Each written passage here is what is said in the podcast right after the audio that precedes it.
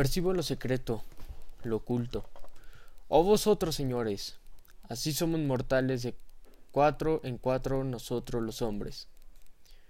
Todos habremos de irnos, todos habremos de morir en la tierra. Nadie en jade, nadie en oro se convertirá.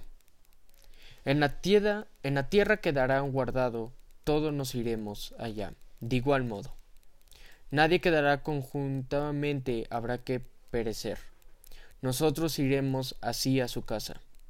Como una pintura nos iremos borrando, como una flor nos iremos secando aquí sobre la tierra, como vestidura de plumaje de ave sacuán. De la preciosa ave del cuello de hule nos iremos acabando, nos vamos a su casa.